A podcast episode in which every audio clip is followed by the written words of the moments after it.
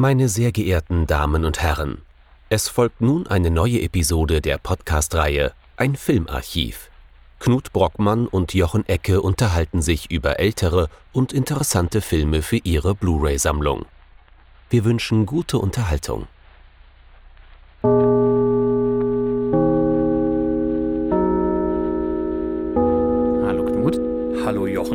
Hallo, meine lieben Zuhörerinnen und Zuhörer, zu einer neuen Folge von unserem Filmarchiv. Wir haben uns dieses Mal daran orientiert, was zwei Hörer, beide aus dem Norden, sich ein wenig von uns gewünscht haben. Nämlich einmal fiel der Name Fritz Lang und einmal sogar ein ganz spezieller Film, den wir doch mal besprechen könnten. Welcher war das und was besprechen wir damit? Es geht um die Frau im Mond aus dem Jahr 1929. Es wird also stummfilmig und monumental. Allerdings sind wir schon, wir sind so am, am Tail End der Stummfilm-Ära. Um genau zu sein, bei diesem Film war es ja schon sogar so weit, dass eigentlich die UFA wollte, dass er wenigstens ein paar Soundeffekte hinzufügt, aber ein Fritz Lang lässt sich nicht einfach so in sein Handwerk fuschen und hat das rigoros abgelehnt. Was nicht bedeutet, dass dieser Film nicht trotzdem sehr, sehr effektiv, sehr actionreich und sehr, sehr spannend wurde. Die Frau im Mond aus dem Jahr 1929, unser erster Stummfilm, wahrscheinlich nicht unser letzter, vor allem wahrscheinlich auch nicht unser letzter deutscher Stummfilm. Worum geht's in der Handlung denn so ungefähr? Wir haben ernsthaft 36 Folgen rumgebracht, ohne einen Stummfilm. Das ist ja, also das ist ja skandalös, das kann man nicht anders sagen. Jedenfalls, Professor Georg Mannfeld, gespielt von Klaus Pohl, hat einen Traum. Er ist der festen Überzeugung, dass unter den Gebirgen des Monds erhebliche Goldvorräte nur auf ihre Entdeckung warten und deswegen versucht er jahrzehntelang vergeblich seine Freunde und Bekannten, Bekannten in der Wissenschaft von seiner Theorie zu überzeugen. Das gelingt ihm nicht. Und dann natürlich gelingt es ihm erst recht nicht, irgendwelche Geldgeber von seinen Plänen zu überzeugen, bis schon gegen Ende seines Lebens, ähm, Willy Fritsch, also das ist der Schauspieler Wolf Helius, gespielt von Willy Fritsch, in sein Leben tritt und ihm sagt, ich bin, äh, ich bin ausreichend betucht, ich habe vor, zum Mond zu fliegen und Sie kommen mit. Auf dem Weg dorthin gibt es allerdings noch etliche Schwierigkeiten. Das wäre kein Fritz Lang Stummfilm aus den 20er Jahren, wenn es vorher nicht noch äh, Kabale und Intrigen äh, und schreckliche Superbösewichte geben, die auch was von diesen Goldvorräten spitz gekriegt haben und dementsprechend gerne mitfliegen würden. Ähm, es gibt dann also eine lange, lange, ist ein langer Film, muss man dazu sagen. Ähm, es gibt eine lange, lange Thriller-Sektion, kann man so sagen, bestimmt anderthalb Stunden lang, bevor hier mal jemals irgendeine Rakete abhebt. Äh, und am Ende sitzt natürlich ein Vertreter der Superbösewichte, der mabusehaften Superbösewichte mit in der Rakete. Ähm, um genau zu sein, ist das. Äh, das ist einfach nur der Mann, nicht wahr? Äh, Turner wird er mal, Turner. oder Turner wird er ja. mal zwischendrin genannt, gespielt von Fritz Rasp, glaube ich. Mhm. Ja, wir haben also keinen genauen Namen. Äh, er hat äh, vagen Hitlerscheitel und sieht seltsam aus. Auf jeden Fall, der sitzt dann mit in der Rakete. Es kommen aber noch mehr mit. Ähm, um genau zu sein, haben wir da äh, Friede Felten, ähm, die einzige Frau an Bord. Das ist sozusagen die Frau im Mond aus dem Titel. Die darf mit. Das hat so einen vage feministischen Subtext, weil sie äh, mit darf, auch aufgrund ihrer Aspekt äh, äh, Expertise, Expertise ja. ja. Sie ist, äh, sie wird als Stuttastr bezeichnet in der Castliste. Also es geht ganz explizit darum, äh, das ist jetzt hier äh, nicht nur die Krankenschwester, sondern äh, die hat ganz explizit was mit der Technik an Bord zu tun. Die darf auch einen Schlips tragen. Im, Hosen. Ähm, und, und Hosen, genau, ähm, sobald sie mal an Bord ist. Ähm, mit modernem oder gegenwärtigem Feminismus darf man das natürlich trotzdem nicht verwechseln. Da kommen wir dann gleich drauf zu sprechen. Und äh, es kommt noch ein Bu mit. Ein, ein kleiner Bub ähm, der versteckt sich, äh, also der prototypische Stowaway, der blinde Passagier, der darf bei so einer Geschichte natürlich nicht fehlen. Und äh, ja, wie man sich das bei so einer komplexen, widersprüchlichen Konstellation an Bord des Raumschiffs vorstellen kann, gibt es dann da natürlich auch ja, man, man, wird, man ist sich uneins, um es mal so auszudrücken. Es ist reichlich äh, Potenzial für Konflikt da bei dieser Crew. Man kann schon fast sagen, dass sobald es mit der Crew losgeht, sobald es damit losgeht, dass man fliegt, da wird dann sozusagen der Krimi-Plot ausgetauscht durch etwas, was eher so melodramatische Züge hat.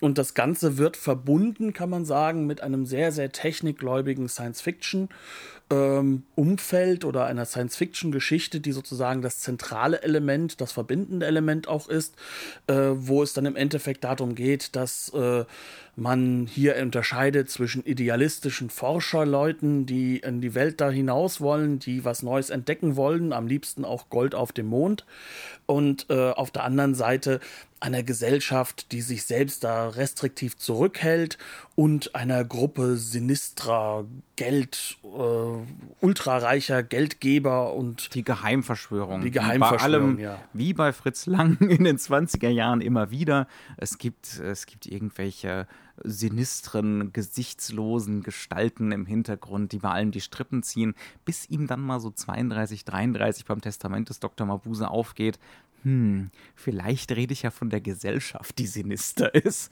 und nicht von irgendeinem Superbösewicht. Aber da sind wir an diesem Punkt noch nicht angelangt. Ähm, hier sind es immerhin schon fünf. Es ist kein ein Mabuse, kein ein böser Mabuse, sondern ähm, es sind, wie heißt fünf Gehirne und Scheckbücher. Ähm, so werden sie auch im Vorspann genannt. Genau, genau ja. die, sich, die sich hier äh, auf eher ja, unangenehme Art und Weise an dieser Mondexpedition beteiligen. Du hast schon ein bisschen angesprochen, das ist ein opportunistischer Film, oder? Es ist einer, ein Kolportagefilm. Wir müssen über diese Begrifflichkeiten, glaube ich, so ein bisschen reden, oder? Ja, also das Allerwichtigste, wenn wir das Opportunistische nennen oder das Kolportagehafte, ist es, dem Film ist es eigentlich egal, wo er einzuordnen ist. Der will sich nicht philosophisch irgendwie irgendwo Auch nur nicht äußern. Ästhetisch auch nicht ästhetisch, sondern er macht das, was er gerade braucht und was er gerade für wichtig hält und für richtig hält. Hauptsache es knallt. Hauptsache es knallt. Hauptsache wir haben im Endeffekt, man kann schon so sagen, so eine Art Stummfilm-Variante von Star Wars, was so das Blockbusterhafte angeht, was so das Große auch angeht und auch den Aufwand, der betrieben wird, um diesen Film in Szene zu setzen. Stichwort Kino der Attraktion. Genau. Und ähm, ganz wichtig, bei dem guten Mann ist es, dass wir bei äh, Fritz Lang nicht vergessen dürfen, der Mann hat nicht nur einen, sondern er hat so drei, vier der ganz, ganz großen, ähm, actionartigen, kann man schon sagen, Reißer gedreht. Also Metropolis ist ja jedem bekannt. Frau im Mond ist ein wenig vergessen worden, aber das ist sozusagen das, wo eigentlich Fritz Lang so ein bisschen auch herkommt. Also auch selbst so der sowas wie der müde Tod, die frühen Sachen, die haben schon ganz schön mit Dingen um sich gehauen, kann man sagen. Ähm, das heißt beim, also. Beim müden Tod sieht man es ja schon, ne? Das ja. sind so mehrere Vignetten, die da erzählt werden und die werden eigentlich nur deswegen erzählt, weil man möchte mal gern was Exotistisches machen, zum Beispiel. Genau, ja. Und man würde mal gern dies machen, man würde mal gern das machen. Also es geht um Ästhetik und Effekte ausprobieren. Ähm, das ist Fritz Lang in den 20ern. Da ist noch nur sehr bedingt eine politische, ideologische Haltung da. Der Mann ist belesen, der Mann ist absolut up to date, was den Stand der, der Kunst in der Weimarer Zeit angeht. Der ist in den besten Kreisen in Berlin unterwegs. Ähm, also der ist immer vorne mit dabei. Seine Wohnung sieht aus wie eine Bauhaus-Musterwohnung. Ja. ähm, also das war pure Science Fiction zu der Zeit, wenn man zu ihm nach Hause gekommen ist und das sollte auch so aussehen. Also immer ganz, ganz vorne mit dabei, aber er ist halt auch noch jung, er hat noch keine klare Haltung. Ähm, das Wichtigste ist ihm und da sind wir beim Begriff Kolportage, ja, aus den, aus den Schlagzeilen der Zeitungen, aus allen Zeitströmungen, äh, das rauszunehmen und zusammenzumixen, was den maximalen Wumms-Effekt hat. Kann man nicht anders sagen? Ja. Ja. Ähm, und was bedeutet das jetzt für den Film? Das bedeutet, dass sich der Film ganz, ganz deutlich davon abhebt, irgendwie genau eine Art von filmischer Attraktion zu sein, sondern er wechselt einfach mal den Hintergrundstil, da ist mal Bauhaus, dann ist da mal wieder ein ganz, ganz anderer Architekturstil also unbedingte Modernität, also zum Beispiel bei, bei Helios, bei dem Geldgeber der Expedition zu Hause, das ist wirklich äh, weiße Wände, negativer Raum, so viel wie nur irgendwie geht. Die Küche sieht aus wie so eine Frankfurter Musterküche. Ja, also alles andere als das, was man in einem normalen Haushalt in den 20er Jahren gehabt hat, sondern so diese Idee von, man muss nur anderthalb Schritte machen und dann ist man an der nächsten Schublade, ähm, damit man möglichst effizient quasi fließbandhaft arbeiten kann und so. Das sieht man als Zuschauer vielleicht, ähm, wenn man den, das Hintergrundwissen nicht hat, nicht sofort, ja, aber ein Zuschauer in den 20ern hat da davor gesessen und gesagt, Wahnsinn. Ja, wir, wir sind hier in der, in der maximalen Gegenwärtigkeit. Ja, es geht vor allem darum, dass der Zuschauer auch einen Blick in eine Zukunft hineinbekommt und dieser Wille dazu, diese Zukunft halt auch als was Positives zu sehen, als, als etwas, wo man hingreifen muss, wo der Mensch gestalterisch eingreifen muss, der ist ganz, ganz stark vorhanden. Der ist sogar schon im Vorspann erwähnt quasi. Also das sind so Sachen, die, die damit reinkommen. Aber wenn wir das auf eine stilistische Ebene ziehen, dann ist das nicht nur so, dass der Zuschauer das so sieht, sondern der Film macht auch das in dem Moment, was er auch wirklich immer braucht. Da gibt es eine Sequenz ganz, ganz am Anfang. Da sind wir im Endeffekt bei dem Professor im Haus. Das ist ein komplett expressionistisch ausgeleuchteter Raum. Das ist das, wo man sagen könnte, okay, wenn wir diese Sequenz zeigen, dann können wir erklären, das ist deutscher Expressionismus. Aber zack, sobald wir dann irgendwo anders sind, wendet er sich in einer ganz anderen Stilrichtung hinzu. Du hast zum Beispiel schön erwähnt, dass zum Beispiel die gerade im Moment unglaublich modern und aufkommende neue Sachlichkeit sehr, sehr viele Rollen spielt eine sehr große Rolle also spielt. Also nicht ideologisch, nicht in der Haltung, aber Nein, in der Ästhetik. Nur in der Ästhetik und zwar in der Form, dass man hier auch wiederum einfach den anderen Effekt braucht und auch den anderen Effekt haben möchte und diesen dann erzeugen kann. Und wenn man so das blankes, dokumentarisches, ja. Genau, mhm. das ist so dieser Gegenpol. Also wenn man sich so ein bisschen äh, erklären möchte, neue Sachlichkeit, das ist so eine Protophase, kann man sagen, hin zu der NS-Ästhetik auch so ein bisschen hingewiesen in der Form, dass ähm, man auch zwar auf nicht ideologisch. Ja, nicht ideologisch, genau das Gegenteil ideologisch. Also man redet hier eigentlich, da gab es dann den Arbeiterfilm, da gab es dann so Filme wie Menschen am Sonntag, die einen extrem dokumentarischen Wert hatten, die versucht haben sozusagen die Welt ganz, ganz anders zu fassen, als es halt im frühen Stummfilm in diesen klassischen Tableau-Elementen war, sondern wo die Kamera sozusagen in die Welt hineingeht. Ähm, und das haben dann sozusagen auch die Nazis unter anderem benutzt, ähm, wie sie fast alle Sachen, die sie nicht gerade sofort als entartet weggeschmissen haben, benutzt haben. Also, um genau zu sein, die neuen Sachlichkeitsfilme davor waren dann entartete Kunst für sie, aber man nimmt sich das, was man braucht. Von der Ästhetik. Ja. Genau, von mhm. der Ästhetik. Und wir, wir haben es hier also sozusagen mit einem Kino zu tun, das eigentlich all das, was dort an Szenerien, an Möglichkeiten da ist, für sich sozusagen als ähm, Toolkit auffasst. Und das einfach so benutzt, um sich einen Film zu erschaffen, der den möglichst großen Effekt hat, ein Zukunftsbild zu entwerfen. Und zwar ein sehr positives Zukunftsbild. Eines, das ähm, zwar natürlich so diese systemische Problematik immer im Hintergrund hat. Wir haben natürlich die, die, die, die Geldgeber, die gefährlich sind, die böse sind, die halt auch, muss man ganz ehrlich sagen, schon so in sich Elemente tragen. Wenn man möchte, ist, äh, kann man da durchaus die jüdische Weltverschwörung oder so sehen. Also das hat problematische Züge, das hat nicht so sehr was mit Fritz Lang zu tun, obwohl der es natürlich mitgetragen hat. Das hat was mit Thea von Habu zu tun. Genau, das war so seine, ich glaube, da schon wieder Ex-Ehefrau oder gerade noch Ehefrau. Ja, das war so eine On-Off-Again, Amour-Fou-Geschichte. Genau, ja. und die gute Dame, die hat dann quasi das übernommen, was Fritz Lang im Endeffekt dann doch abgelehnt hatte. Nämlich äh, Fritz Lang wurde wohl auch gebeten, ähm, für Goebbels den deutschen Film sozusagen weiter zu verarbeiten und zu verbessern. Und ähm, sozusagen das, das, äh, den, die nationalsozialistische Filmästhetik mitzuentwickeln, hat sich dann aber äh, irgendwann ins Exil begeben, während. Nicht, nicht auf ganz so dramatische Weise, wie er es gerne in Interviews gesch geschildert hat. Der Mann also, war Geschichtenerzähler. Er war Geschichtenerzähler und hat an seiner eigenen Legendenbildung gearbeitet, aber ja. Ja, und ähm, auf der anderen Seite halt Thea von Habu. Ähm, die Frau war dann so, kann man sagen, ähnlich zu sehen zu der anderen großen deutschen ähm, äh, Filmemacherin. Groß in Anführungszeichen. Ja, das kann man ja leider nicht sehen, wenn ich das jetzt mache. Also zu Leni Riefenstahl. Das heißt also, die war halt auch schon sehr, sehr deutlich äh, in dem System verankert, hat das gerne benutzt und war halt auch, kann man sagen, ideologisch sehr, sehr nah dran. Was man in Aspekten halt von diesem Drehbuch deswegen auch findet, weil es auch auf ihrer eigenen Buchvorlage natürlich basiert. Wie so oft. Und also ja, auch beim Metropolis war es das nicht auch sogar. genau. Roman. Und bei M hat sie aber auch nur Drehbuch geschrieben, ja. glaube ich. Also auch hier, das haben wir jetzt noch gar nicht gesagt, es fehlt, also wir distribuieren unsere Exposition. Sie ist auch hier Drehbuchautorin gewesen bei, bei Frau im Mond. Ja. Genau, was halt natürlich auch dann das äh, Frauenbild sehr stark positiv beeinflusst Natürlich. hat. Also sie hat da schon eine gewisse feministische Grundhaltung. Also ich meine, der Film heißt Frau im Mond und das ist natürlich so eine Ungeheuerlichkeit sozusagen. Die Idee, äh, dass da eine Frau in der Crew ist, ein tragendes Mitglied ist. Aber der Film konterkariert das natürlich auch nicht zu knapp. Ja, also die Frau ist natürlich die mütterliche, die fürsorgliche, ähm, die heißt auch noch Friede, nicht wahr? Mhm. Was ähm, eine schöne Doppelung ist, weil es natürlich halt auch mit Frieden in Verbindung gebracht werden soll.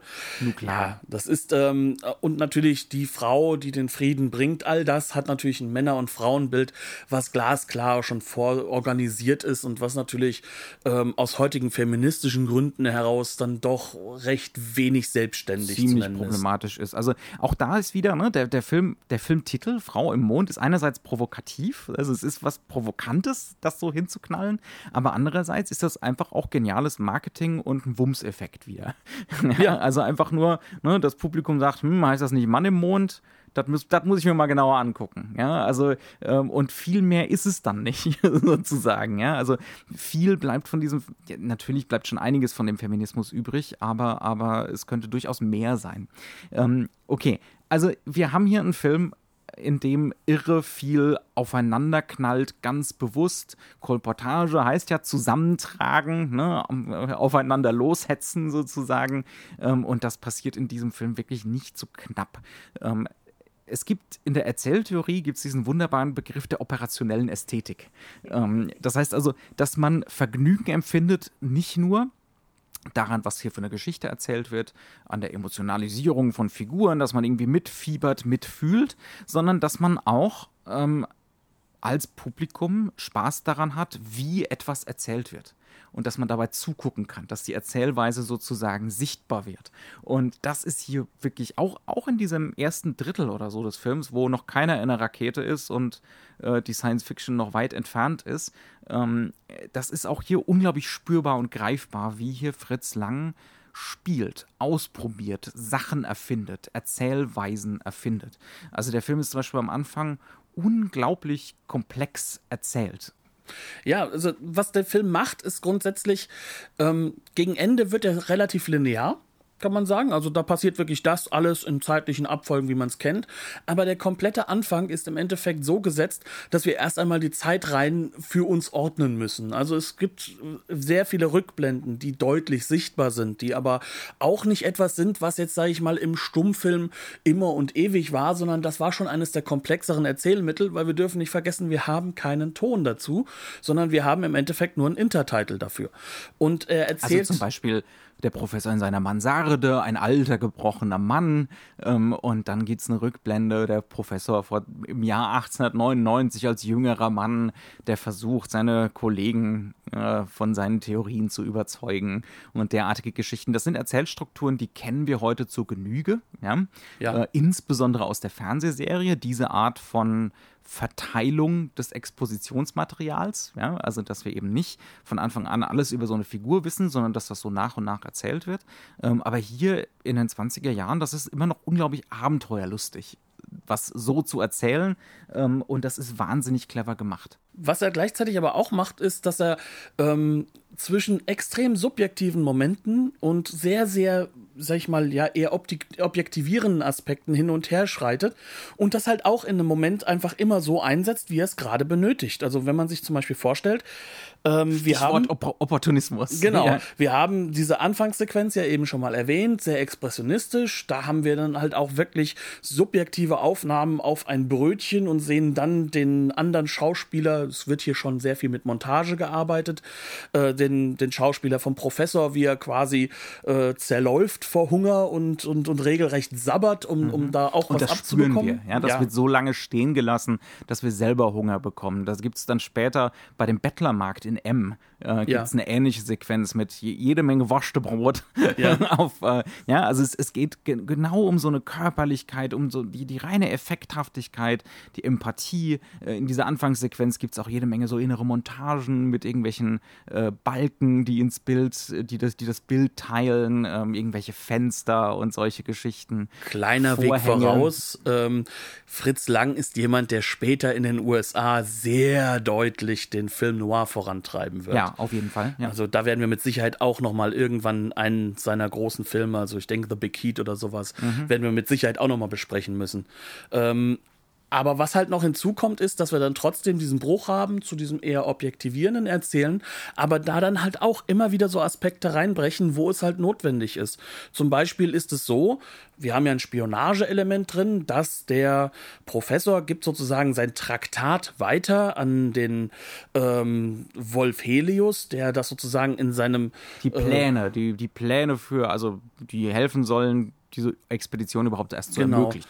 Und der Wolf Helios, der übrigens zufälligerweise halt auch wirklich äh, Besitzer von den Helios-Hangars ist und dementsprechend natürlich auch schon mit Flugzeugen und ähnlichem viel zu tun hat, der soll das in seinen äh, eigenen Safe bringen. Und es gibt dann eine Sequenz, in der dann seine rechte und linke Hand, nämlich äh, sowohl äh, die junge Dame Frieda, äh, Friede, sorry, und äh, nicht Frieda Grafe, Friede. Ja, äh, und ihr, ähm, ja, man kann schon sagen, also fast Ehemann Hans Windegger, gespielt von Gustav von Wagenheim oder Oh, den habe ich ganz vergessen. Ja, der, da kommen wir noch drauf zu sprechen. Genau. Und ähm, er erzählt dann, wie das geklaut wurde und wir sehen unendlich viele Überblendungen, wo dann halt einfach nur die Sachen, die geklaut wurden, noch einmal eingeblendet werden in eine Überspiegelung. Das sind so Elemente, die sind durchaus bekannt in dieser Doppel, Phase. Doppelbelichtung. Das ist sehr, sehr alles, berühmt. Was Spaß macht, ja. ja. Mhm. Aber er macht das Ganze halt nur in dieser einen einzigen Sequenz. Danach wird er das zum Beispiel nicht mehr machen,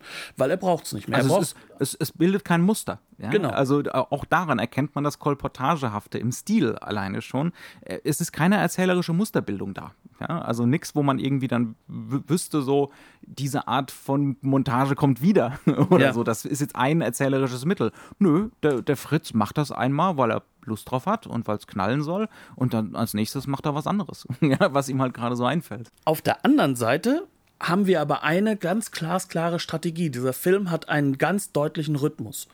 Also man darf muss jetzt auch mal ein bisschen weitergreifen. Also, ähm, wenn wir uns mit dem ganz frühen Stummfilm auseinandersetzen, müssen wir uns ja damit auseinandersetzen, dass der in Tableaus erzählt wurde. Sprich, wir hatten ein festes Kamerabild und bis auf eine ganz klar deutliche Sequenz haben wir auch hier nur feststehende Kameras, nur einmal bei einer Verfolgungsjagd, die dann auch erstaunlicherweise eigentlich zu lang dauert, wie du so schön gesagt hattest. Also, äh, das bedeutet ähm, eine totale, die gesetzt wird. Genau. Aufblende, Ablende, die, zwischendrin Intertitles. Genau, und die, die Szene wird durchgespielt in diesem Tableau. Das ist meistens eine totale. Das heißt, es gibt schon Montage, aber nur zwischen Tableaus, nicht innerhalb des Tableaus. Das ist so der, das, was den frühen Stummfilm ausmacht und da kommt Fritz Lang natürlich her. Jetzt haben wir es hier mit einem sehr späten Film natürlich in der Stummfilmphase zu tun, was bedeutet, er hat schon viel mehr Möglichkeiten. Das heißt also, dass er zwar dieses Tableauartige teilweise benutzt, also er hat auf jeden Fall sehr, sehr stark innere Bewegungen im Bild, er hat feste Kameraeinstellungen, in denen sich die Schauspieler bewegen, aber er schneidet dann halt auch durchaus verschiedene Perspektiven zueinander und erzählt erzählt über Schnitt, über Montage seinen Film. Das alles ist sehr kontrolliert, sehr strategisch eingesetzt und sorgt dafür, dass der Film einen ganz klaren Rhythmus hat. Sprich, also bei all der Kolportage, bei all dem, was so überall hergenommen wird, ja. das, das wirkt nicht zusammengewürfelt, sondern es wirkt am Ende komponiert, weil dem Ganzen ein Rhythmus mitgegeben wird. Es wird ihm eine, erzählte, eine erzählerische Geschwindigkeit mitgegeben. Es wirkt sogar fast schon nüchtern. Genau, ja. Erstaunlicherweise. Und ja. das sorgt dafür, dass der Film dann durchaus als homogenes etwas am Ende dasteht. Aber wenn man darüber nachdenkt, ist er, ist er das ganz bestimmt nicht. Ja? Also, Nein, ist er auch nicht. Ja, ja. Und das ist so, glaube ich, so die Sache, die man so ein bisschen vom Ästhetischen her mitnehmen muss. Denn äh, was natürlich noch später mit reinkommt, wir haben es hier mit einem Science-Fiction-Film im Endeffekt auch zu tun, das wird auch noch richtig effektlastig werden. Sprich, der Film wird uns schon auch noch was erzählen und Dinge zeigen, die natürlich real nicht möglich waren und die mit Sicherheit ein Publikum in seiner Zeit in Erstaunen versetzt hat. Nicht anders zu, wenn man das erste Mal Jurassic Park mit seinen Computersauriern gesehen hat. So wird dieser Film auf viele Leute auch gewirkt haben damals. Mhm. Man hat sich auch die entsprechende wissenschaftliche Unterstützung geholt. Äh, ein, ja. ein Team von Ingenieuren, die damals schon entsprechende Raketenträume hatten und da waren durchaus Namen dabei, die dann also während des Zweiten Weltkriegs gerne mal was gebaut haben, was man nach Hermann England, Obert. was man nach England rübergeschossen hat und dann später was, was man so in Richtung tatsächlich Mond rübergeschossen hat. Das heißt also viel äh, von der Gedankenwelt des Films, von der wissenschaftlichen Gedankenwelt ist akkurat. Da sind Raketenstufen, beispielsweise mehrere Stufen, die gezündet werden, äh, Raketenteile, die abgesprengt werden, beispielsweise. Ähm, Auch so solche Elemente wie, dass die Rakete im Wasser in einem sozusagen in so einem Bassin starten muss, weil man sich damals überlegt hat, die ist eigentlich zu leicht. Wie bringen wir eine Rakete dazu, dass die klar steht und in die richtige Richtung zeigt? Das ist dann später auch wirklich ausprobiert worden, kann man sagen. Also und da haben dann so Leute wie der Hermann Obert unglaublich viel dran gearbeitet und die gehören dann ja halt auch zu diesen Werner von Braun Leuten, die im Endeffekt äh, erst für Nazi-Deutschland, später für die USA die Raketentechnik sehr, sehr stark weiterentwickelt haben und auf deren Arbeit auch sehr vieles vom NASA-Programm zum Beispiel dann auch beruht hat. Das klingt jetzt so, als wäre der Film so rein dokumentarisch, was dieses Wissenschaftliche angeht in der Präsentation. Ähm, ist er aber eigentlich gar nicht. Also das muss man wirklich sagen. Es gibt zwar beziehungsweise es gibt immer wieder Momente, wo er wirklich richtig dokumentarisch ist. Es gibt zum Beispiel Querschnitte von Raketenmodellen. Später wird die Rakete sogar, also die echte, tatsächlich immer wieder mal in so quasi Querschnitten fotografiert, in so unmöglichen Kamerapositionen und derartigen Sachen. Ähm, aber die Darstellung der Technik hat hier auch was eigentlich unbedingt Romantisches. Ja? Ja, das ist so eine Doppelung. Ganz definitiv. genau. Ja, also einer von den zahlreichen Widersprüchen des Films, wo verschiedene Konzepte aufeinander knallen. Das ist natürlich auch was, was in der Luft lag. Ja? Also die Technik und das Irrationale zusammen. Ähm, wir, wir wollen gar nicht an den Zweiten Weltkrieg denken. ja, Ja. Diese riesige Maschinerie äh, im Dienste von was fundamental ja, äh, von einer, es ist eine Pervertierung äh, der Romantik zu einem gewissen Grad. Ja, Ja, definitiv. Also, es führt eine relativ gerade Linie von der deutschen Romantik hin zum Faschismus beispielsweise. Ja. Ähm, und das macht der Film, und auch da ne, ist der Film voller inhaltlicher Widersprüche. Das ist überhaupt kein philosophisches Traktat. Das ist unreif ohne Ende. Kann man nicht anders sagen, von der Haltung her. Es gibt eine unglaublich lange Startsequenz, ähm, die irrsinnigerweise sehr ähnlich dem funktioniert, wie dann später die Mondraketen-Startsequenzen Da tatsächlich. ist wieder der Hermann von Obert Ja. und andere Leute, die das halt ja auch schon vorausgedacht Das haben. heißt ne? also, die Rakete auf dem Gerüst und auf Schienen und die wird zum Startfeld rübergerollt und tausende von Menschen schauen zu und das Ganze wird zelebriert mit diversen Modellen und Tricktechnik noch und nöcher, die teilweise sehr überzeugend aussieht, teilweise weniger, für heutige Augen zumindest. Ähm, aber das Ganze wird zelebriert wie eigentlich so eine mittelalterliche Kathedrale oder so. Das ist, der Mensch muss nicht mehr vor den Alpen oder dem Weltall stehen und äh, schaudern in Angesicht dessen, was Gott hier Gigantisches erschaffen hat, sondern der Mensch schafft das Erhabene selbst, sozusagen. Ja? Und genau das wird hier entwickelt. Die, die ist unglaublich lang, die Sequenz. Und das ist auch wieder sowas, das erfindet Fritz Lang hier. Ja? Dieses, das Erhabene, die erhabene Technik. Und wie oft haben wir das seitdem gesehen? Ja, dieses ähm, Erschaudern an Science-Fiction-Technik im Film, dieses, äh, ja, man muss nur an sowas wie 2001 oder so Ja. denken, äh, wo, wo Stanley Kubrick ja auch dann teilweise in ellenlangen Sequenzen einfach nur Raumstationen, Raumschiffe, ja, also das ist definitiv stilbildend hier und das, äh, das, das setzt was in die Köpfe, ja, ähm, was, was Fritz Lang hier macht. Ja, ist aber auch Zeichen der Zeit. Also das, das, das ist halt Mhm. Ja, ja, das nächste unbedingt. daran, ja? Ja, ja, ja. Also wir dürfen niemals unterschätzen, wie sehr die Weimarer Republik eine Zeit der Umbrüche war, der verschiedensten stilistischen äh, Elemente, die nebeneinander standen. Wir haben die neue Sachlichkeit eben erwähnt, die sich durch Literatur, durch die bildenden Künste bis hin zur Fotografie, was natürlich sozusagen die neue Sachlichkeit erst sehr stark noch mit, mit beeinflusst hat, weil Fotografie war ja schon noch was relativ Neues damals und halt eben bis zum Film getragen hat. Wir haben Bauhaus auf der einen Seite, wir haben, Wir auf haben der noch gar anderen nicht über Seite Futurismus gesprochen. den. Futurismus, der hier auch ganz, ganz stark in diesen Gerade Film wenn, reinkommt. wenn, dieses, wenn dieses Raumschiff, wenn diese Rakete hier so abgefeiert wird, ja, Genau. so unglaublich zelebriert und als etwas als so eine, so eine Hochzeit von, von Technik und dem Erhabenen irgendwie dargestellt wird. Und dann die Speed-Freaks ähm, Ja. des, des Futurismus und die, und die Rakete. Das ist zum Beispiel, das unterscheidet die Darstellung der Rakete deutlich von dem, wie zum Beispiel Raumschiffe heute dargestellt werden. Also so ein Raketenstart oder so.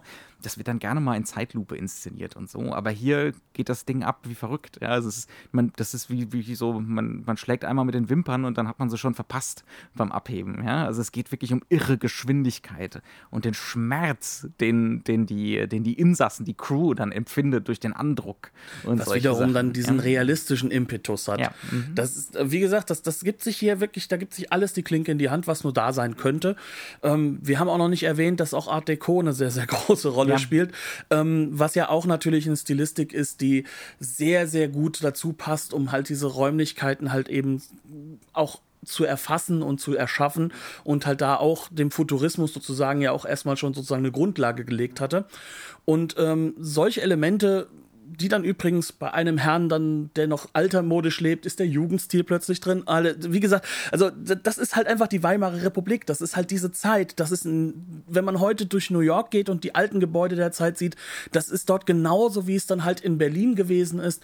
Und das ist so ein Element, was sich in diesem Film an jeder Ecke wiederfindet. Wir haben diese Vermengungen, wir haben diese Verzerrungen, die halt auch gar nicht ähm, so einfach zu erklären sind aus heutiger Sicht zwischen Wissenschaftlichkeit und einer ganz, ganz mystischen, äh, äh, romantischen Idee. Wir Genau. haben, äh, wir, Wir haben uns einen- im Vorgespräch so die Ja. Fragen gestellt, so ab dem Zeitpunkt, wo dieses Raumschiff abhebt. Es gibt ganz viele Sachen.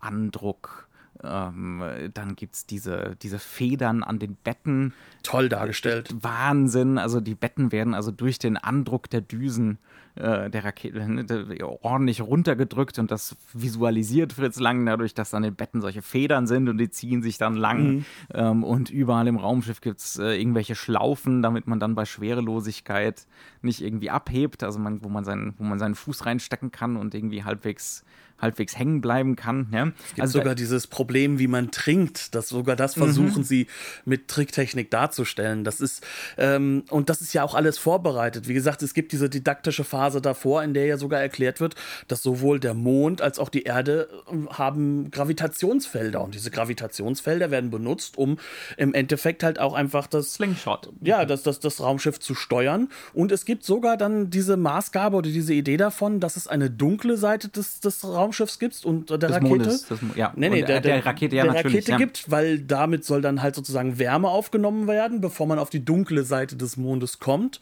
Und solche Aspekte, die sind ganz, ganz tief verankert. Auf der anderen Seite ist der Mond natürlich, und da sind wir so ein bisschen bei Jules Verne, weil man es nicht besser weiß, auf dem Mond kann man atmen, dort gibt es eine Atmosphäre, zumindest auf der dunklen Seite. Ähm, die Implikation, was die dunkle Seite des Mondes dann wiederum später bedeuten sollte, Genau. wollen wir halt auch nur mal ganz kurz hier in den Raum werfen. Also es wird dann ab, ab einem bestimmten Zeitpunkt extrem märchenhaft. Man kann es Genau. nicht anders sagen. Also das ist dann, es ist kurz ein Science-Fiction-Film. ja? Ich würde Ähm, sagen, der klammert das. Also das genau, Element ja. des Science Fictions klammert unglaublich viele andere Genre-Elemente, Mhm. die alle unterhaltsam und spannend sind. Ja, und in dem Moment, wo wir auf dem Schiff sind, dann werden die, die Leute entzwei. Also es kommt sofort eigentlich zu Streitigkeiten. Es gibt nur einmal ein kurzes Gruppenbild, ähm, wo man, wo alle nach draußen schauen und sich, äh, sich irgendwie am Erforschen und an dem Neuen erfreuen. Und dann sofort geht alles auseinander, ist ja auch klar bei dieser höchst problematischen Konstellation. Und in dem Moment, wo wir auf dem Mond ankommen, der beste, der, der vielleicht nachvollziehbarste Vergleich, weil es jeder wahrscheinlich schon mal gesehen hat, ist äh, äh, Luke Skywalker steigt auf Dagobah in, äh, in die Höhle hinunter und begegnet sich selbst. Also das ist so ein bisschen nichts, was wir auf dem Mond zu sehen bekommen, haben wir nicht vorher schon irgendwie gesehen und mitgekriegt. Also es, es geht eigentlich für alle Figuren nur noch um eine Begegnung mit sich selbst und mit sich selbst ins Reine zu kommen, sozusagen, oder eben nicht. Ja, und man hat das Gefühl, dass die Figuren auch flacher werden an dieser Stelle. Unbedingt. es waren uns auch ähm, die, die paar Nahaufnahmen, die wir vorher hatten, die sind plötzlich weg. Ja. ähm, das ist wirklich ganz, ganz offensichtlich, dass die viel mehr so flach werden und Abziehbilder werden. Also am besten kann man das vielleicht an dem Charakter von Gustav von Wangenheim äh, darstellen, an dem Hans äh, Windegger. Der ist vorher zerrissen, weil er auf der einen Seite nicht nur Adjutant, sondern auch ein sehr, sehr guter Freund ist von dem Wolf Helios und gleichzeitig aber jetzt natürlich seine Familie gründen möchte mit der Friede, was bedeutet, dass er eigentlich sozusagen in diesen Kontrast kommen müsste, fliege ich da überhaupt mit? Genau. Soll, Oder sollte nicht auf Friede zu Hause bleiben. Genau, ja? sollten wir nicht Weil die beide muss doch jetzt sein. an den Herd eigentlich. Ja, so in der Ecke. Und äh, auf der anderen Seite haben wir dann eigentlich eine relativ komplexe Situation, weil Wolf Helios selbst natürlich in Friede verliebt ist, das aber nicht zeigen kann, auch nicht zeigen ja darf. auch in ihn, das ist ja auch mehr als offensichtlich. Ja, ja. aber man, man kann das halt eben nicht so zeigen. Es gibt gesellschaftliche Konventionen. Und, und, und Hans Windegger hat als erster gefragt. Da sind wir noch voll im 19. Jahrhundert. Präzise, ja. Der Erste, der fragt, dem sagt man ja, auch wenn man nicht unbedingt möchte. Genau, und, und auf der anderen Seite ist es halt so, dass wir, sobald wir da oben sind, ähm, mutiert Hans Windegger im Endeffekt so. Zu, ja, aus dem Nichts heraus zu einer man kann es nicht anders sagen, zu einer fast katastrophal langweiligen Angstfigur, die Völlige nur das Memme. zurück ja. möchte. Mhm. Also da, da ist nichts mehr übrig von, von dem doch relativ interessanten Charakter, der davor ist, der auch im Endeffekt seiner Frau oder der werdenden Frau mehr zutraut als im Endeffekt Wolf Helios, was eine ganz spannende Geschichte eigentlich ist, sondern er wird halt zu demjenigen, ich will nur noch zurück, das kann doch nicht so weitergehen, wir dürfen hier erst gar nicht landen, das ist alles schrecklich und schlimm. Und das alles wird eigentlich gemacht, um dieses märchenhafte Umfeld zu schaffen. Denn sehr vieles von dem, wir haben jetzt im Endeffekt Romantik mehrfach erwähnt, hat jetzt so ein bisschen so das, das Ausgehende vom, von einem Kunstmärchen. So auch wieder ne, 19. Jahrhundert. Ja, man steigt aus dem Raumschiff und geht in den Wald. Genau, ja. Und im Wald passieren zauberhafte Dinge. Und zwar nicht unbedingt im positiven Sinne zauberhafte Dinge. Ja, genau. Und da wird dann sozusagen alles, was sozusagen dieses Science-Fiction-Element ist, zum Pastiche. Also mhm. es wird nur noch zu der, der, Oberfläche, die benutzt wird, um im Endeffekt von diesen Geschichten der, der Figuren zu erzählen, die simpel sind natürlich, ja. Aber also das Ganze macht das natürlich melodramatisch. Genau, es wird melodramatisch und es wird stark moralisch plötzlich. Und ja. wir können nicht umhin, hoffentlich wird uns das nicht als Frauenfeindlichkeit ausgelegt. Äh, das ist Thea von Habu. Diese ja. Tendenz hat sie, wenn man sich die Filme anguckt, wenn man sich die Romane anguckt, die Tendenz zum Moralisieren äh, und zwar zum total platten und dämlichen Moralisieren, die ist bei ihr schon immer gegeben und das wird jetzt hier auch plötzlich so. Also beispielsweise unser Professor Georg Mannfeld, der vorher äh, netter alter Mann mit Zahnlücke, der, der sogar seine Maus mitgenommen hat äh, aus, aus seiner Mansarde, ja, ähm, und der alles, was passiert ist, äh, Vorsicht, Spoiler, er steigt aus dem Raumschiff aus, weil er natürlich jetzt plötzlich vor Gier nach Gold, also gar nichts mehr sonst wahrnimmt. Äh, er tapert da so ein bisschen durch den, über die Mondoberfläche, kommt in eine Höhle, äh, findet dort sein Gold endlich, endlich. Ne? Ähm, die Höhle, da sind also etliche Stalaktiten und Stalagmiten, äh, die, aus Gold. die aus Gold sind ähm, und überaus fallisch. Und was passiert?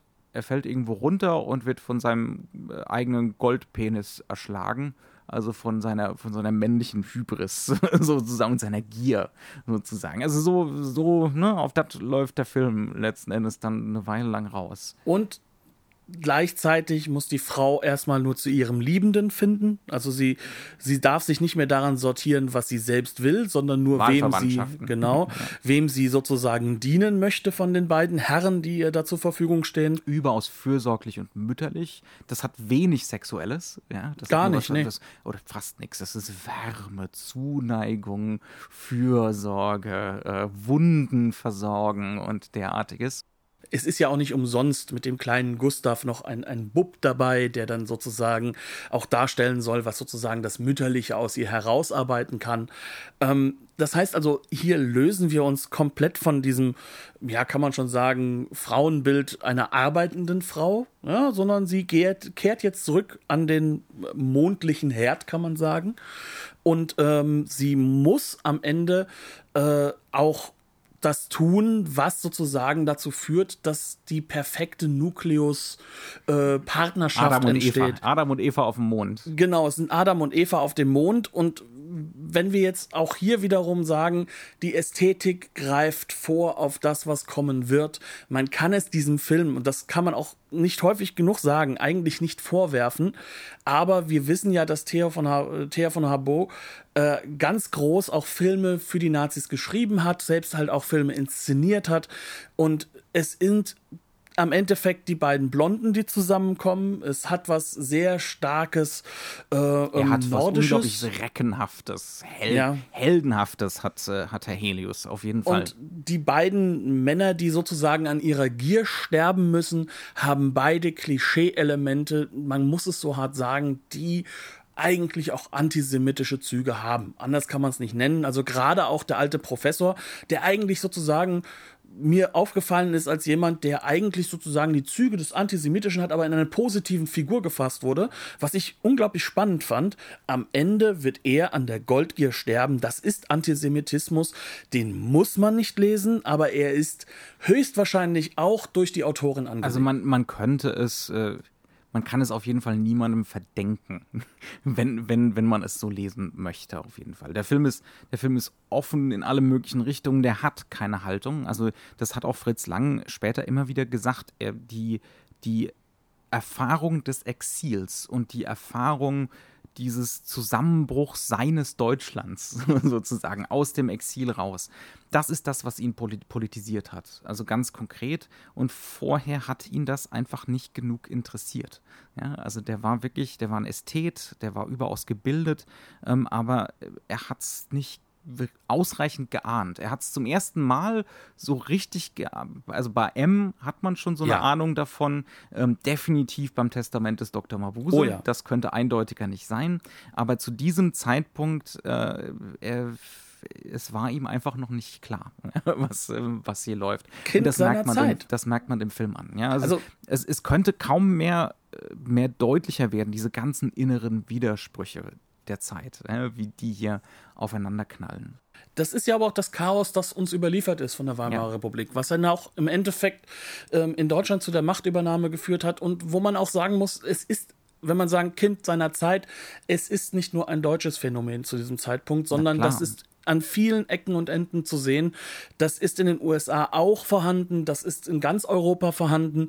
Ähm, nur man kann am Ende sagen, Deutschland ist dann halt wieder mal weitaus konsequenter gewesen in allem, ähm, wenn man es mal zynisch formulieren möchte. Aber wenn wir uns diesen Film betrachten oder überhaupt Filme aus der Weimarer Republik betrachten, müssen wir dieses Augenmerk auch immer mit rein haben.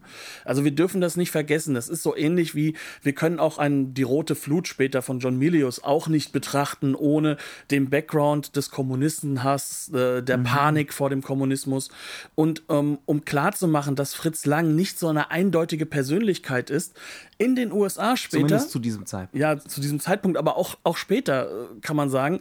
Also der Mann war definitiv kein Nazi. Der, der wurde in den USA, wurde er von McCarthy gejagt, weil er Kontakte zu äh, Leuten hatte, die im deutschen Linken aber längst nicht so unterwegs sehr, waren. Längst nicht so sehr wie andere. Also er hat natürlich äh, andere Deutsche im Exil zum Beispiel unterstützt. Ähm, auch finanziell. Das weiß man zum Beispiel von Bertolt Brecht. Und also das Bertolt war ein Problem, ja. Brecht hat Kohle von ihm gekriegt, ganz, ganz konkret. Und er hat auch. Äh, Hans Eisler auch. Ja, ähm, also die, die Sympathien waren schon eindeutig eher für das Linksliberale, das würde ich schon sagen. Zumindest in der Phase. Mhm. Also, was, was ich halt damit sagen möchte, ist, ähm, Fritz Lang ist ein Mensch, der auch ein sehr aristokratisches Auftreten hatte, zum Beispiel, mhm. was auch wiederum sehr, sehr. Und sich klares, darin sehr gefallen hat. Ja, ja, auch sehr klar wiederum auch eine politische Sendung ist, die vielleicht nicht gewollt ist, aber er ist nicht so einfach einzuordnen, auch wenn das in dem Film angelegt ist. Aber man darf nie vergessen, es ist auch in seiner Zeit verankert. Ja, deswegen, also ich glaube, ich wiederhole das fast so häufig in dieser Folge. Es ist aber so unglaublich wichtig, sobald wir uns mit deutschem Stummfilm beschäftigen. Mhm. Das soll jetzt natürlich alles nicht heißen. Ich glaube, wir nähern uns dem Ende. Ähm, wir wollen ja auch, unsere Ambition ist, definitiv immer unter der Stunde zu bleiben, ähm, was uns oft genug schwerfällt.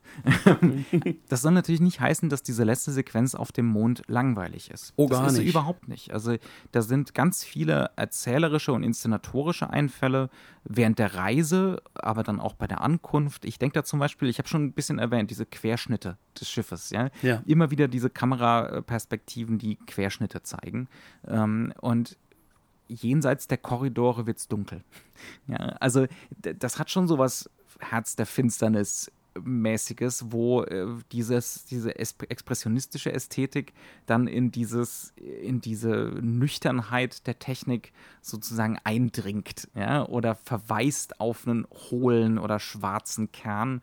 Ähm, das heißt also, da, da ist schon viel angelegt, so diese Idee, dass äh, Wissenschaft, technischer Fortschritt äh, nur schwierig ideologiefrei zu denken ist ja, oder frei vom Menschlichen zu denken ist. Das ist nicht konsequent erzählt, wieder, ja, und das ist auch nicht mit einer besonderen Haltung erzählt, aber auch da ist der Film wieder bedingungslos modern, das kann man nicht anders sagen, ja, ähm, und, und trägt, äh, also hat zeigt seine Einflüsse ganz, ganz eindeutig, ja, sagen wir es mal so. Ähm, da sind ganz viele Sachen, auch wie hier Action inszeniert wird, Handgemenge im Mondsand, da stürzen Leute von irgendwelchen Leitern runter und das sieht über, wirklich überzeugend aus. Es kommt zu, es, es werden irgendwie, äh, ja, kommt zu Schießereien auf dem Mond. Ähm, das sind so Genre-Elemente wie, dass man erst im Nachhinein merkt, dass hier ein Lufttank angeschossen wurde dabei. Ja, das wird man später in der Science Fiction tausendmal sehen, diese Motive. Ja, ähm, aber, aber hier, hier wird es erfunden. Und es wird ja nicht nur erfunden, dass es halt diese Science-Fiction-Elemente sind, sondern eben auch narrative Elemente ist. Also diese Verbindung zwischen dem theoretischen Konstrukt, wenn Luft nicht da ist, können wir nicht nach Hause fliegen oder nur wenige nach Hause fliegen. Mathematisch korrekt, physikalisch korrekt. Auf der anderen Seite ist es aber nichts anderes als ein narratives Mittel, um einen weiteren menschlichen Konflikt hervorzurufen. Und das macht dieser Film ungeheuer gut.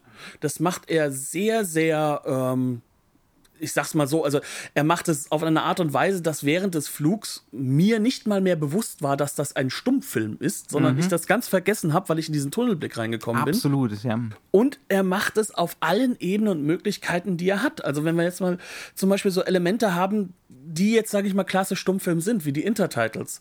Der spielt mit denen, der macht daraus kleine, ähm, kann man sagen, Animationssequenzen. Er stellt einen natürlich Matte Painting Raum dar, durch den vorher noch jemand gelaufen ist. Und wenn der jetzt schreit Gold, dann wird dieses Wort Gold animiert und äh, prallt quasi von den Wänden ab und wird immer größer. Und ähm, andere Dinge werden aus Spannung äh, entwickelt, die heute nicht nur in der Science Fiction, sondern auch in der Technik da sind. Das ist ex expressiv und emotional, ja. Wir, wir bekommen zu spüren, was der Professor da gerade spürt, weil er jetzt endlich sein Gold gefunden hat. Aber es ist gleichzeitig wieder operationelle Ästhetik. Es ist Ästhetik, die sofort sichtbar wird als solche. Ja, Ja, und ähm, als letztes Element in dieser Form der Countdown. Der Countdown, der heutzutage bei jedem verdammten Raumschiff, was irgendwo irgendwie in der Welt startet, also kommt, ist in diesen Intertitles sozusagen das erste Mal angelegt, mit der Art und Weise, dass die Zahlen immer größer werden, dass die Zeit auch in die Länge gezogen wird. Er sagt noch 10 Sekunden. Ähm, das dauert keine 10 Sekunden, das wird mehr. Die, der, der, die, die Zeit wird verzerrt. Apropos Zeit in die Länge ziehen ähm, durch Montage, ja, Ja. Äh, ähm, das ist auch was, was ich unglaublich faszinierend fand. Es gibt dann später im Film, wenn die Frage aufkommt, wer bleibt auf dem Mond zurück, äh, man zieht, äh, wie nennt man das im Deutschen, to draw lots, man zieht äh, Ja, die Streichhölzer, ne? Streichhölzer. Das eins ist lang, eins ist kurz ähm, ne, und äh, je nachdem, wer den kürzeren zieht, wer dreimal ne, hintereinander den kürzeren zieht oder sowas ist es, ähm, der muss auf dem Mond zurückbleiben und das ist eigentlich sowas, das dauert eine Minute. Ja. Aber Fritz Lang zieht das so auf drei, vier, viereinhalb Minuten, einfach nur durch groß, ja, Nahaufnahmen, nicht wirklich Großaufnahmen, äh, durch Detailaufnahmen von den Streichhölzern, durch Mise en Scène. Das ist wie so eine Sergio Leone-Sequenz, irgendwie 40 Jahre vor der Zeit. Das, das fand ich auch wirklich enorm faszinierend, wie hier jemand sein Medium schon so unglaublich beherrscht. Ja. Und das innerhalb einer sehr, sehr kontrollierten Form, die dann erstmal das Grobe macht. Sprich also, wie die Schnitze gesetzt werden, dass die Kamera sich weniger bewegt als das Umfeld. Also wenn wir dann mal irgendwie Bewegung im Raum haben oder durch den Raum, dann wird der Raum geschüttelt, nicht die Kamera. Mhm. Äh, solche Elemente, die einfach dazu führen, dass man sagen kann, innerhalb dieser festen Regeln, die er sich gesetzt hat, auch technische Natur, so eine Kamera damals, mhm. ich sag mal so, ein Camera Operator würde sich heute einen Bruch heben, ähm, das, das sorgt dafür, dass er sich eben diese Freiräume erschaffen kann und diese in diesem Film über eine lange Zeit hinweg halt auch wirklich hervorragend umsetzt, sodass man trotz Stummfilm, trotz dessen, dass man sich das auch erstmal an eignen muss, solche Filme zu gucken. Wir sind da natürlich durch unser Studium etwas äh, vorgeprägt. Wir, haben, wir, sind wir haben Training. Wir haben sonst wenig Training, aber da haben wir Training. Genau. Das, Sitz, das Sitzfleisch für solche Sachen haben wir auf jeden Fall uns erarbeitet. Ähm, dass wir dann diese zwei Stunden 40 Minuten wirklich sehr locker weggucken konnten, obwohl der Film natürlich aus heutiger Sicht seine Längen hat. Und dementsprechend sage ich auch, wir sind, glaube ich, jetzt bald bei 50 Minuten aber Aufnahme. Von, es, muss, es muss jetzt mal Schluss sein, Knut. Es ist aber egal, weil der Film ist ja auch lang, dann dürfen wir auch mal lang reden. Mhm. Ähm, aber ich denke, wir sind quasi beim Fazit. Ja, ähm, das ist ein Film mit einiger Gegenwärtigkeit, auch in seinen, nicht nur technisch, nicht nur ästhetisch, sondern auch in seiner Widersprüchlichkeit in all den Dingen, die hier aufeinander prallen, ähm, die eigentlich nicht zusammenpassen wollen ähm, und die damit auch eine zerrissene Zeit wiedergeben. Also ich glaube, man kann sich da schon äh, noch mehr als vielleicht vor fünf, sechs Jahren drin wiedererkennen, äh, was ein bisschen erschreckend ist leider. Ja. Ähm, es ist ein Film, der teilweise natürlich problematisch ist, aber es ist ein wahnsinnig, wahnsinnig faszinierender Film, wenn man sich darauf einlässt. Ich, ich würde allerdings behaupten, wenn ich das noch anhängen darf, es ist nicht Fritz Langs bester Film der nein, Zeit. Nein. Und ich darf auch nochmal frevelhaft sagen, und ich glaube, da sind wir uns auch einig, ja. ähm, seine amerikanische Zeit ist, die, ist der bessere Fritz Lang. Das, das würden jetzt die wenigsten, ich, ich, ich höre schon diverse Filmwissenschaftler jaulen in diesem Einige Moment. meiner Professoren möchten uns jetzt gerade umbringen. Ja, ähm, aber es ist die Wahrheit. Unsere. Unsere aber, ähm, das, ist, das ist nicht Fritz Langs interessantester Film, aber es ist ein, es ist ein sehr interessanter Film. Ja. Ähm, für mich bleiben immer noch sowas wie M und das Testament des Dr. Mabuse, ähm, insbesondere das Testament, aufgrund einiger wirklich genialer Einfälle und weil er da so langsam tatsächlich zu einer Haltung gegenüber seiner eigenen Zeit kommt, ähm, finde ich spannender. Ähm, aber den hier kann man auch mit sehr großem Profit gucken dem kann ich nicht viel hinzufügen, außer dass man halt auch sehen muss, ähm, dass all das, was er später in den USA natürlich anwendet, mit etwas mehr Altersweisheit und natürlich mit ähm, dieser sehr gebrochenen Biografie durch seine Flucht und durch sein Exil, ähm, dass das natürlich hier angelegt wird und das sieht man. Und was man halt auch wunderbar sehen kann und das macht einen guten Science-Fiction-Film aus. Und deswegen ist das auch ein sehr guter Science-Fiction-Film. Man sieht das Zukunftsbild der Zeit und man kann es regelrecht spüren, es kommt einem entgegengeflogen und man kann richtig erkennen, wie in dieser Zeit Zukunft gedacht wurde und wie sie emotionalisiert wurde. Das hat das gleiche Niveau wie ein guter Roman von Jules Verne noch einige Jahre zuvor. Und auf dieser Ebene ist der Film einfach auch richtig, richtig spannend, ganz frei davon, wie gut er gemacht ist. Dementsprechend frage ich jetzt nur noch einmal nach, wie haben wir uns den Film denn genau angeschaut? Wir haben es mal wieder bei Masters of Cinema geschaut in der Blu-ray-Fassung. Ähm, die ist schon ein bisschen älter, ich glaube von 2013. Die Restaurierung ist noch viel älter, wurde in Wiesbaden gemacht bei der Murnau Stiftung. Äh, quasi hier um die Ecke? Quasi hier bei uns um die Ecke, ganz genau. Ähm, sehr schön anzuschauen, prima restauriert tolle Extras, äh, kann man gut machen. Ja, und auch ein sehr, sehr guter, expressiver Klavierscore, der darunter gesetzt wurde, der nicht perfekt ist, nicht perfekt die Zeit abbildet, aber durchaus den Film anguckbar macht. Ja, also er, er ist auf jeden Fall nicht äh, problematisch wie manche Stummfilm-Scores. Ja, das würde ich genau. auch so sehen. Ja. Ähm, ich muss jetzt ganz ehrlich gestehen, ähm, äh, meine Rechercheleistung bezüglich einer deutschen Blu-ray-Veröffentlichung ist defizitär. Mit anderen Worten, ich habe gar nicht nachgeguckt. Ähm, es kann sein, dass es in irgendeine, es gibt, glaube ich, eine Fritz Lang-Sammlung genau, ähm, ja. von Transit, äh, dass es mittlerweile diese HD-Fassung auch in Deutschland gibt. Äh, wenn nicht, die Masters of Cinema Version ist mittlerweile sehr günstig, weil schon älter. Plus, dass die Masters of Cinema Sachen von Fritz Lang fantastisch sind. Ich habe mir gerade erst die Jubiläumsbox von Metropolis geholt. Film viermal drauf, tausende von Extras.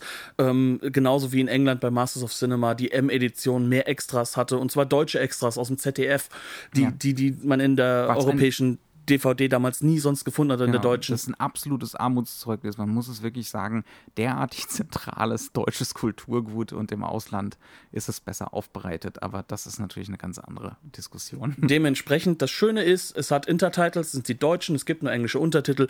Eigentlich kauft man sich den deutschen Film. Das ist doch auch mal was, selbst wenn man mal, wir importieren deutsche Filme in Deutschland. Das hat doch mal was. Dementsprechend. Schlusswort. Das war's. ja, genau, das war's. Ich danke fürs Zuhören. Ähm, ich danke auch unseren Mithörern. Ihr wisst, wer ihr seid, dafür, dass sie uns da in die Richtung auch ein bisschen gepokt haben. Wir Alle sieben von euch. also, es waren genau zwei Leute auch aus dem Norden Deutschland beide, die uns darauf äh, dahin geholfen haben. Also Grüße nach Kiel und nach Hamburg. Ähm, und bis dahin würde ich sagen, wenn euch die Folge gefallen hat, gerne meldet euch. Sagt uns auch gerne, wenn ihr noch einen Film habt, den ihr gerne besprochen haben wollt, ähm, wo ihr denkt, wo mal eine coole Blu-ray bei euch rumsteht, wo ihr denkt, da könnten wir Spaß dran haben. Ähm, und bis dahin hinterlasst gerne die Wertung bei iTunes Bleibt uns gewogen und wir würden uns freuen, wenn ihr nächste Woche wieder reinhört. Herzlichen Dank und tschüss. Gehabt euch wohl.